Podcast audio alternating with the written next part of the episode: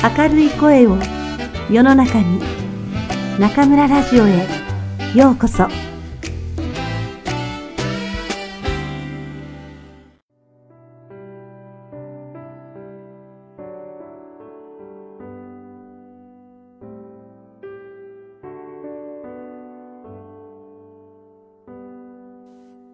銀河鉄道の夜宮沢賢治。1午後の授業では皆さんはそういう風に川だと言われたり父の流れた後だと言われたりしていたこのぼんやりと白いものが本当は何かご承知ですか？先生は黒板に吊るした大きな黒い星座の図の上から下へ白くけぶった銀河帯のようなところを指しながらみんなに問いをかけました。カンパネルラが手を挙げました。それから四五人手を挙げました。ジョバンニも手を挙げようとして、急いでそのままやめました。確かにあれがみんな星だと、いつか雑誌で読んだのでしたが、この頃はジョバンニは、まるで毎日教室でも眠く、本を読む暇も、読む本もないので、なんだかどんなこともよくわからないという気持ちがするのでした。ところが先生は早くもそれを見つけたのでした。ジョバンニさん、あなたはわかっているのでしょう？ジョバンニは勢いよく立ち上がりましたが、立ってみると、もうはっきりとそれを答えることができないのでした。ザネリが前の席から振り返って、ジョバンニを見てくすっと笑いました。ジョバンニはもうドキマギして真っ赤になってしまいました。先生がまた言いました。大きな望遠鏡で銀河をよく調べると、銀河は大体何でしょう？やっぱり星だとジョバンニは思いましたが、今度もすぐに答えることができませんでした。先生はしばらく困った様子でしたが、目をカンパネルラの方へ向けて、では、カンパネルラさん、と名指ししました。すると、あんなに元気に手を挙げたカンパネルラが、やはりもじもじ立ち上がったまま、やはり答えができませんでした。先生は意外なようにしばらくじっとカンパネルラを見ていましたが、急いで、では、よし、と言いながら自分で製図を指しました。このぼんやりと白い銀河を大きないい望遠鏡で見ますと、もうたくさんの小さな星に見えるのです。ジョバンニさん、そうでしょ？ジョバンニは真っ赤になってうなずきました。けれども、いつかジョバンニの目の中には涙がいっぱいになりました。そうだ、僕は知っていたのだ。もちろんカンパネルラも知っている。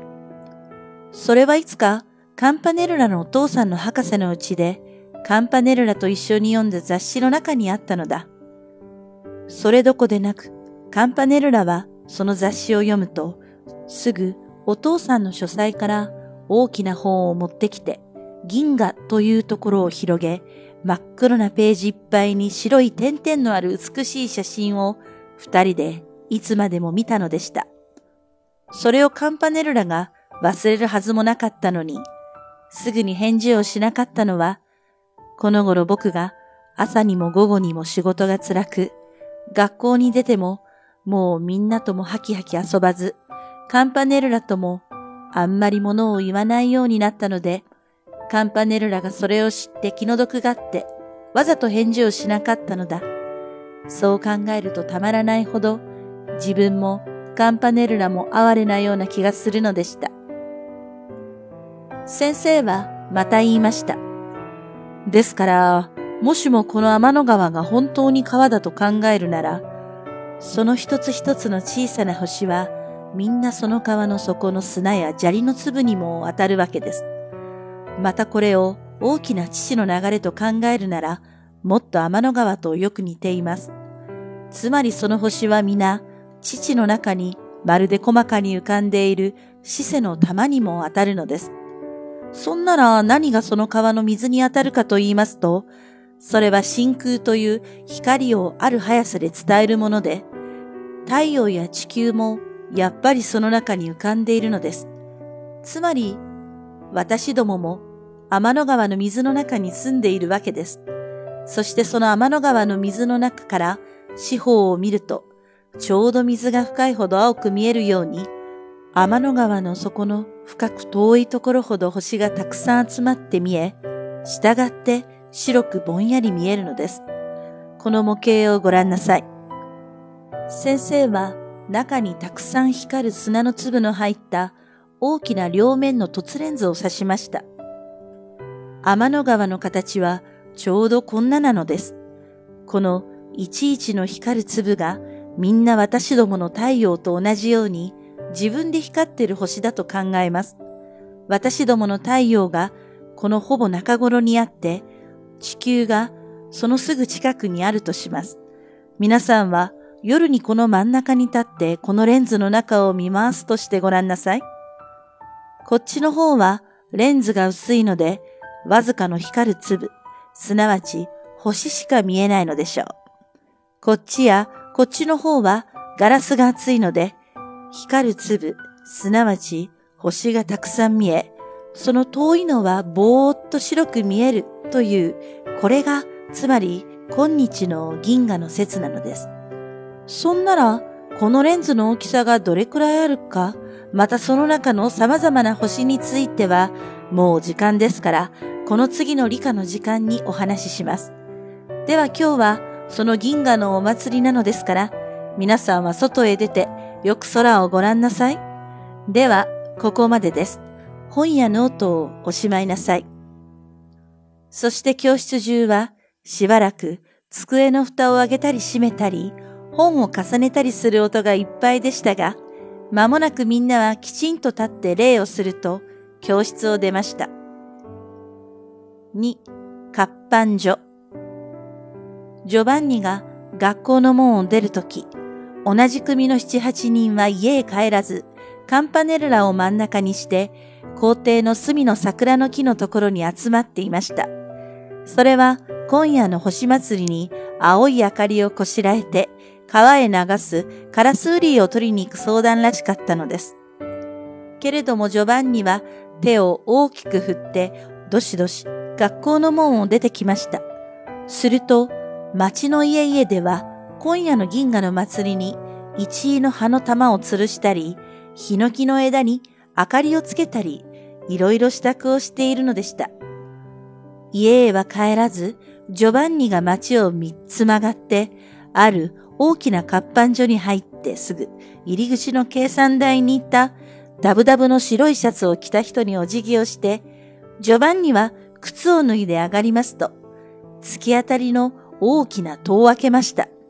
中にはまだ昼なのに電灯がついて、たくさんの臨天機がパタリパタリと回り、キレで頭を縛ったり、ランプシェードをかけたりした人たちが何か歌うように読んだり数えたりしながらたくさん働いておりました。ジョバンニはすぐ入り口から3番目の高いテーブルに座った人のところへ行ってお辞儀をしました。その人はしばらく棚を探してから、これだけ拾っていけるかねと言いながら一枚の紙切れを渡しました。ジョバンニはその人のテーブルの足元から一つの小さい平たい箱を取り出して、向こうの伝統のたくさんついた立てかけてある壁の隅のところへしゃがみ込むと、小さなピンセットで、まるで泡粒ぐらいの活字を次から次と拾い始めました。青い胸当てをした人が、ジョバンニの後ろを通りながら、よう、虫眼鏡くん、おはよう、と言いますと、近くの四五人の人たちが声も立てず、こっちも向かずに冷たく笑いました。ジョバンニは何遍も目を拭いながら活字をだんだん拾いました。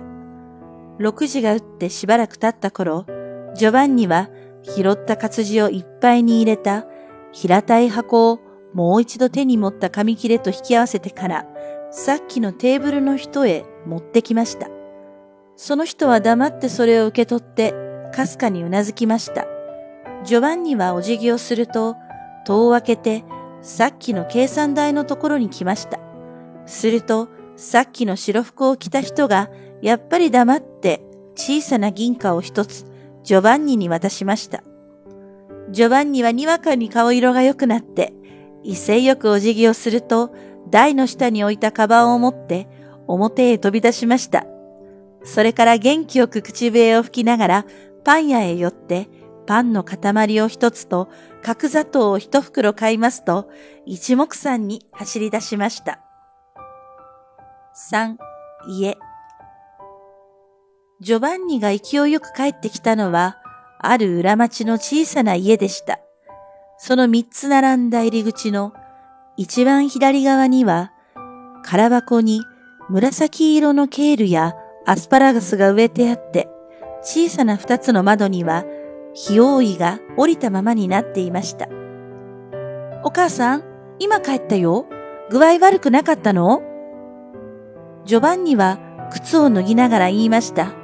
ああ、ジョバンニ、お仕事ひどかったろ。今日は涼しくてね。私はずっと具合がいいよ。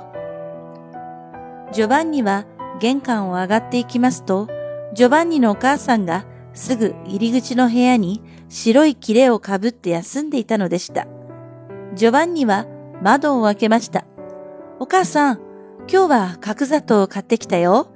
牛乳に入れてあげようと思って。ああ、お前お先にお上がり私はまだ欲しくないんだから。お母さん、姉さんはいつ帰ったの？ああ、3時頃帰ったよ。みんなそこいらをしてくれてね。お母さんの牛乳は来ていないんだろうか？来なかったろうかね？僕行って取ってこよう。ああ、あたしはゆっくりでいいんだから、お前を先にお上がり姉さんがね、トマトで何かこしらえてそこへ置いていったよ。では僕食べよう。ジョバンニは窓のところからトマトの皿を取ってパンと一緒にしばらくむしゃむしゃ食べました。ねえお母さん、僕お父さんはきっと間もなく帰ってくると思うよ。ああ、私もそう思う。けれどもお前はどうしてそう思うの？だって今朝の新聞に今年は北の方の量は大変良かったと書いてあったよ。ああ、だけどね、お父さんは寮へ出ていないかもしれない。きっと出てるよ。お父さんが監獄へ入るようなそんな悪いことをしたはずがないんだ。この前、お父さんが持ってきて、学校へ寄贈した大きなカニの甲羅だの、トナカイの角だの、今だってみんな標本室にあるんだ。六年生なんか、授業の時先生が代わる代わる教室へ持っていくよ。一昨年修学旅行で。お父さんは、この次はお前にラッコの上着を持ってくると言ったね。みんなが僕に会うとそれを言うよう。冷やかすように言うんだ。お前に悪口を言うの？うん。けれどもカンパネルラなんか決して言わない。カンパネルラはみんながそんなことを言うときは気の毒そうにしているよ。あの人はうちのお父さんとはちょうどお前たちのように小さい時からのお友達だったそうだよ。ああ、だからお父さんは僕を連れてカンパネルラの家へも連れて行ったよ。あの頃はよかったな。僕は学校から帰る途中、たびたびカンパネルラの家にも寄った。カンパネルラの家にはアルコールランプで走る汽車があったんだ。レールを7つ組み合わせると丸くなって、それに電柱や信号表もついていて、信号表の明かりは汽車が通る時だけ青くなるようになっていたんだ。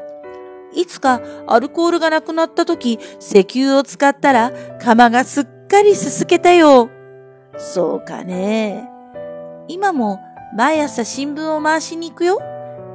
けれども、いつでも家中まだシーンとしているからな。早いからね。ザウエルという犬がいるよ。尻尾がまるでほうきのようだ。僕が行くと鼻を鳴らしてついてくるよ。ずっと街の角までついてくる。もっとついてくることもあるよ。今夜はみんなでカラスウリの明かりを川へ流しに行くんだって。きっと犬もついていくよ。そうだ、今晩は銀河のお祭りだね。うん、僕牛乳を取りながら見てくるよ。あ、行っておいで。川へは入らないでね。あ、僕、岸から見るだけなんだ。1時間で行ってくるよ。もっと遊んでおいで。カンパネルラさんと一緒なら心配はないから。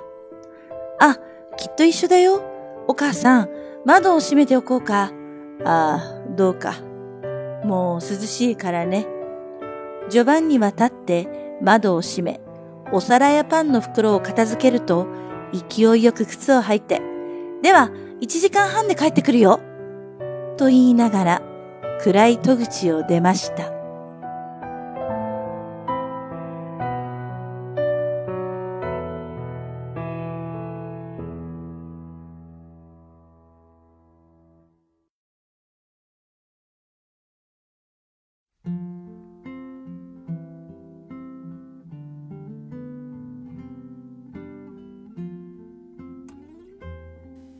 皆さんこんばんは。今夜も中村ラジオへようこそ。私は当ラジオ局のディスクジョッキー中村です。2016年が始まりました。さて、今年は一体どういう一年になるのでしょうね。中村ラジオにとって昨年2015年はまさに進撃の一年でした。今年2016年はその勢いを加速してより多くの方に中村ラジオを知っていただけるよう、くんくんともども頑張りたいと思っています。皆さん、どうぞよろしくお願いいたします。さて、1月11日は日本の成人の日です。私が若い頃は1月15日だったんですよ。なぜ15日だったかというと、男子の成人を示す儀式であった元服が行われていたからという由来なんです。それが国民にゆっかり余暇を過ごしてもらう趣旨で制定された3連休のハッピーマンデー制度により、成人の日は毎年1月の第2月曜日ということになりました。今年、日本で成人を迎える人口は121万人。私が成人を迎えた1990年は189万人でしたから3分の1も減っています。やはり日本の人口減少は深刻なんですね。それでも、この日ばかりは街中で、綺麗な和服を着た女性が目立ちます。武漢にいる私は、ネットニュースを見ながら想像を巡らすだけですが、ぜひ、新成人には、国を支えていく強い力になってほしいと、切に願います。よく大学の授業で学生たちに、君たちは大人ですか？と問うと、半分の学生が、はい、と答え、残りは、なんとなく、いいえ、の素振りを見せます。中国は18歳で成人ですから、ほとんどの大学生が大人であるわけですが、実際、人によって、いつが本当の成人の日なのか違うんでしょうね。私は基本的には、親からの経済的支援を受けずに生活できるようになったら、社会的にはそして表面的には大人だなと思っています。表面的というと、もちろん内面、つまり精神的な成人もあって、私が自分自身でようやく大人になれたと感じられたのは30歳近くになってからですね。自分がどう生きていくべきか、頼りとするものは何か、やっと腰が座ったというか、迷わなくなったんです。中国の有名な思想家であり、教育者である講師先生が、論語の中でおっしゃった30にして立つ、三十ありと同じかもなんて、当時は恐れ多くも考えていましたが、二十歳の成人の日から約10年もかけてゆっくり大人になったような気がします。私は大学を卒業した後はずっと教育関係の仕事に就いていました。それで出会う人の多くが自分より若くまた結婚も出産も経験したことがないので、周りの人のように急激に大人にさせられることはありませんでした。40代半ばとなった今では、外見はすっかりおばさんですが、精神年齢は若いというか、幼いというか、これは自分のやりたいようにわがままに生きているからなんでしょうね。こんな私ですが、皆さんに言いたいのは、自分の人生は自分の手で自分らしく生きていってほしいってこと。最近、微信公众号やウェイボーなどでリスナーの皆さんから人生相談のメッセージをいただくことが増えたのですが、その中には結構自分は本当は大学なんて行きたくなかったのに、親の命令で進学したとか、本当は違う専門に進みたかったのに、親が許してくれなかった。だから大学生活がつまらない。などの内容のものが多いんです。中国に来て13年。若い皆さんの状況もだいぶ分かってきて、確かに中国の親御さんたちのプレッシャーがかなり強いことは理解していますが、それでも成人式に和服を着ることも、大学の卒業式に定番の袴を履くこともなかった私は、親のせいとは言うけど、最後の最後にその道を選択したのは自分でしょ？って思ってしまいます。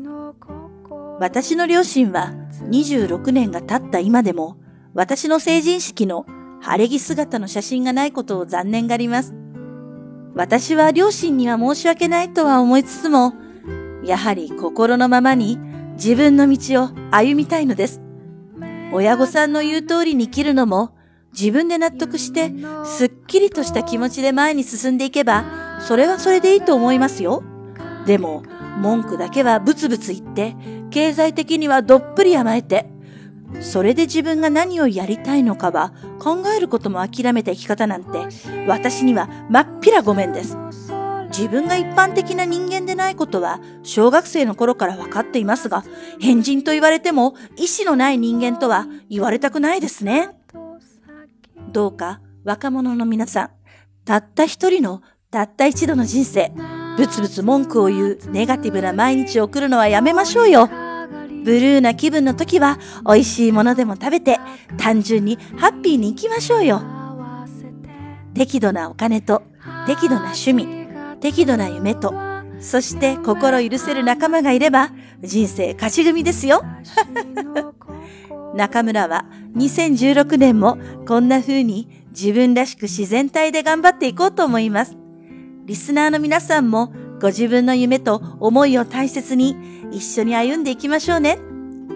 さて、大学生の皆さんは期末試験の真っ最中でしょうか私も13日のテストの成績処理が終われば冬休みとなります。今年は2月2日に日本に一時帰国しますが、急遽途中で制作担当のくんくんが東京に遊びに来ることが決定したんです。ただいまその計画を立てているんですが、2度目の東京、限られた予算、やりたいことたくさんという難問に楽しく頭を悩ませております。現在、東京にお住まいの皆さん、旅行で東京に行ったことありますよという皆さん、何かいい案がありましたら、ぜひ教えてくださいね。美味しいお店の紹介も大歓迎です。微信公众号、中村、アンダーバー、ラディオにメッセージを送ってくださいね。寒さが募ったり、緩んだり、なんだかはっきりしない1月の武漢ですが、何はともあれ、風邪だけはひかないよう、皆さん、お体くれぐれもご自愛くださいね。それではまた次回、ここでお会いしましょう。おやすみなさい。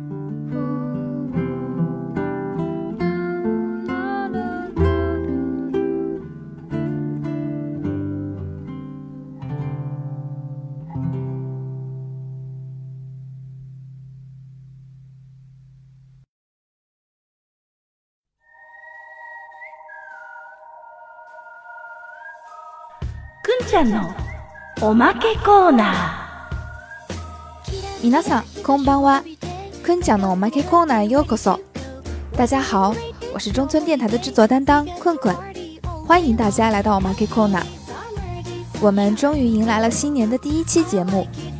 今天是一月十一日，是日本的成人节。成人节定在每年一月第二周的星期一，是日本非常重要的传统节日之一。 一九四八年，日本政府根据民俗规定，满二十岁的人要过成人式，目的是让青年意识到自己已成为社会的正式成员。凡年满二十岁的男女青年，在成人节这天要身穿传统服装，参加官方或民间团体为他们举办的成人仪式。说到成人，在大家的概念中，怎样才叫成人呢？中村老师觉得，成人分为两个方面。到了一定年龄，面容变得成熟，不需要父母的援助，能够经济独立，这是表面的社会性的成人。还有另一方面是内面的精神性的成人。这时你会知道自己要过怎样的生活，知道自己的寄托，不再迷茫。中村老师说，他三十岁时才真正感受到成人了。孔子的《论语》中也有“三十而立”这句话。不知道有没有听众朋友也有这样的感受呢？中村老师虽然已经四十多了，但心态真的特别年轻，而且学习欲强，好奇心旺盛，不输给任何一个学生。